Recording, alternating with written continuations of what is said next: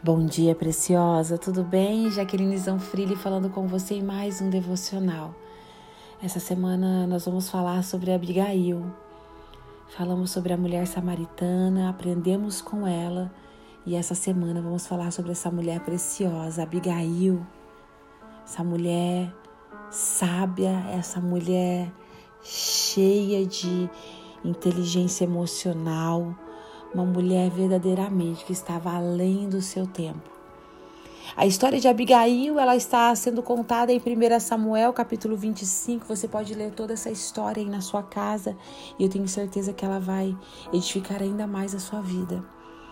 Mas a Bíblia diz que Abigail ela era uma mulher linda, inteligente, mas era casada com um homem mau, um homem grosseiro, um homem tolo.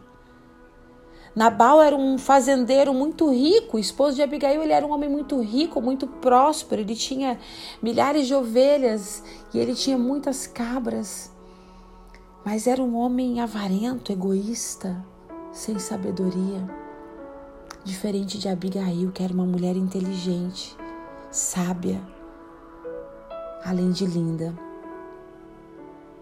Amadas, e a primeira coisa que eu quero que eu quero ensinar para você nessa semana, transmitir para você aquilo que o Espírito Santo está ministrando ao meu coração é que nós não podemos dar a desculpa das más escolhas dos nossos maridos.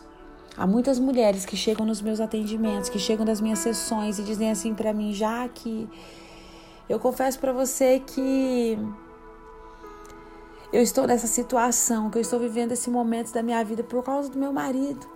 Foi por causa do meu marido, foi por causa desse homem que eu me casei. A culpa é dele.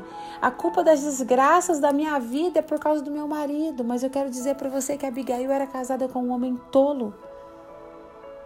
Mas não era porque o seu marido era tolo que ela seria tola também.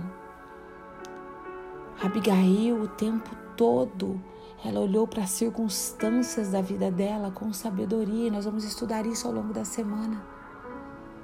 Então, mulher, você que fica dando desculpa, eu quero dizer para você que sim, é uma grande verdade, amados, e é por isso que eu sempre digo para as mulheres solteiras: depois de você escolher Jesus, a segunda principal escolha da sua vida é com quem você vai se casar, é com quem você vai se aliançar.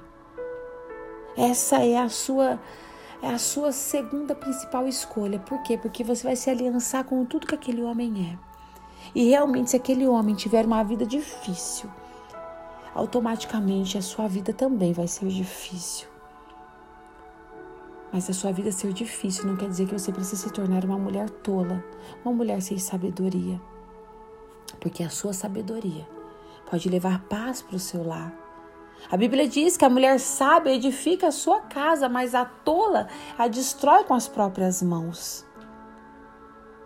Então, amada, se você errou, você não escolheu bem antes de você se casar, agora você vai precisar buscar sabedoria ainda mais para que você tenha um lar abençoado. Para que a sua sabedoria ajude o seu esposo a ser um líder sábio. Talvez você hoje olhe para o seu casamento e você diz: Meu Deus, mas o meu marido só faz as escolhas erradas. Que bom que você tem esse discernimento, mas não use esse discernimento para acusar ele.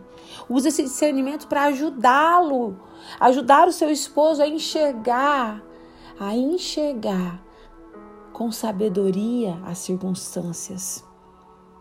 Nós somos auxiliadoras e um auxiliar muitas vezes é a responsável por apontar onde estão os erros e aonde precisa de mudança. Nós precisamos ter esse discernimento. Nós precisamos ter essa sabedoria. Porque senão, amadas, talvez pela falta de sabedoria do nosso esposo, nós vamos contribuir com a nossa falta de sabedoria e vamos fazer com que o nosso barco, o nosso casamento, a nossa casa seja destruída. Talvez o seu esposo então não tenha tanta sabedoria quanto deveria. Eu quero dizer para você nessa manhã isso não é desculpa para você ser uma mulher tola. Mesmo seu esposo não tendo tanta sabedoria quanto deveria, você, como uma mulher sábia, uma mulher de oração, uma mulher que olha as circunstâncias com sabedoria. Você pode sim auxiliar o seu esposo e ajudá-lo, a ajudá-lo a ver as circunstâncias da maneira que Deus espera que vocês vejam. Que Deus abençoe você. Amanhã nós continuamos falando sobre essa mulher preciosa e aprendendo chaves poderosas com ela. Um grande beijo no seu coração e fique com Deus.